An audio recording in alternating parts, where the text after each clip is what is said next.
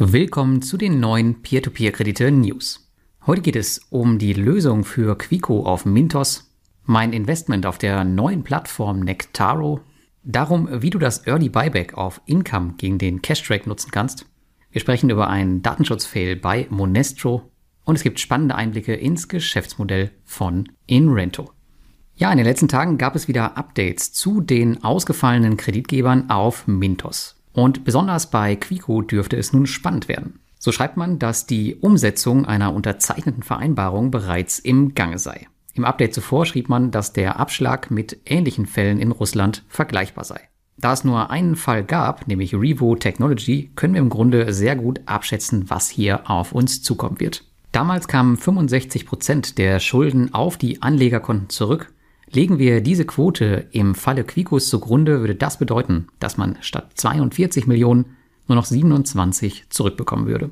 Anleger würden Verluste von 15 Millionen Euro erleiden. Mintos schreibt zuletzt noch, dass der Umsetzungsprozess einige Monate in Anspruch nehmen kann.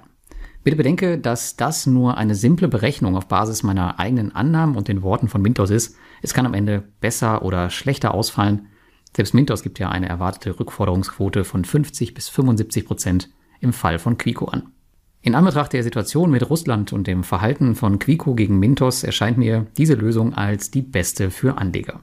Ich bin selbst bei Quico investiert mit 1186 Euro und 55 Cent und ich habe die persönlich intern schon lange als Totalverlust abgeschrieben. Daher, wenn jetzt 65 Prozent zurückkommen würden, dann wäre das sogar ein Gewinn für mich und würde am Ende meine Rendite aufwerten. Solltet ihr immer noch die Hoffnung haben, dass ihr 100% bei Quico zurückbekommt, dann solltet ihr so langsam darüber nachdenken, Anpassungen an eurer Renditekalkulation vorzunehmen. Die News Nummer zwei. In der Telegram-Community hatte ich es letzte Woche schon gepostet. Seit circa Dezember bin ich auf Cashback-Jagd auf der neuen in Lettland lizenzierten P2P-Plattform Nectaro. Sie bietet aktuell hochverzinste Konsumkredite verpackt zu den bereits gewohnten Kreditbündeln der Dynino Group an, die vor allem Bonster-Investoren bekannt sein dürfte.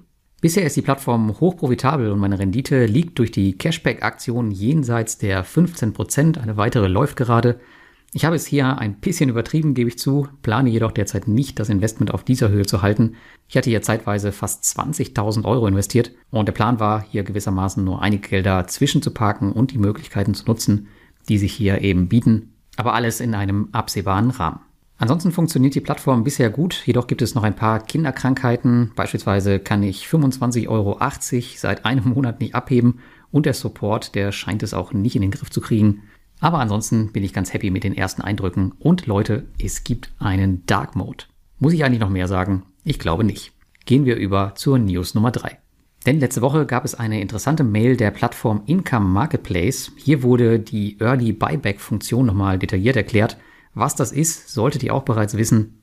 Wenn nicht, dann schaut euch nochmal die News aus der Kalenderwoche 8 2023 an, als das Feature herauskam. Dort hatte ich das im Detail erklärt. Letztlich hat der Kreditgeber damit die Möglichkeit, langlaufende Kredite für Investoren interessanter zu machen. Ihr als Investoren könnt damit aktuell beispielsweise die ungeliebten und mit nur 10% verzinsten Kredite auf Income Marketplace gegen den Cash Track nutzen. Diese laufen zum Teil länger als vier Jahre, manchmal fünf Jahre die Beträge sind jedoch sehr groß, sodass der Autoinvest diese leicht abgreifen kann. Haben diese Kredite das Early Buyback Feature, werden sie nach der dort definierten Zeit, meistens ein bis zwei Jahre, zurückgekauft.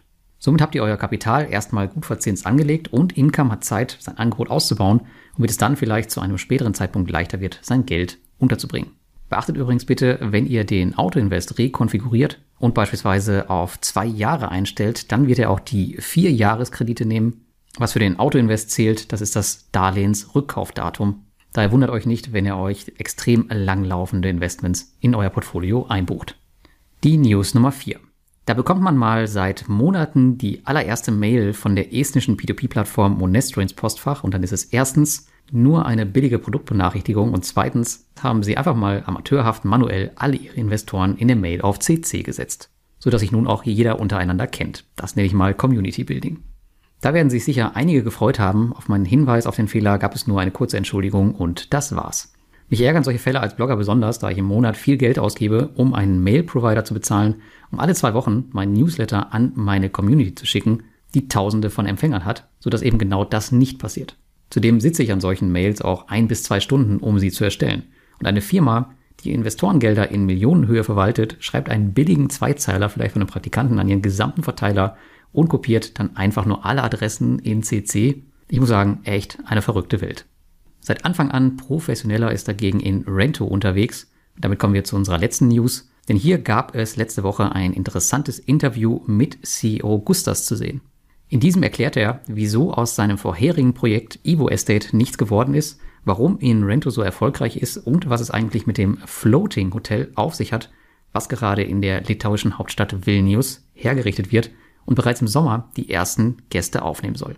Ich fand das Interview wirklich hochinteressant, zum einen, weil ich selbst Investor in eben diesem Hotel bin und zum anderen, weil es viele Details zum Geschäftsmodell in Rento bietet, die man so noch nicht kannte. Das Video ist zwar in litauischer Sprache, bietet jedoch sehr gute englische Untertitel, die alles verständlich halten. Also meine klare Empfehlung, statt Netflix mal eine Runde in Rento-Interview schauen. Übrigens hat in Rento in der letzten Woche die 10.000 Euro Marke in meinem Portfolio genommen. Damit wünsche ich dir eine schöne Woche und bis zum nächsten Mal.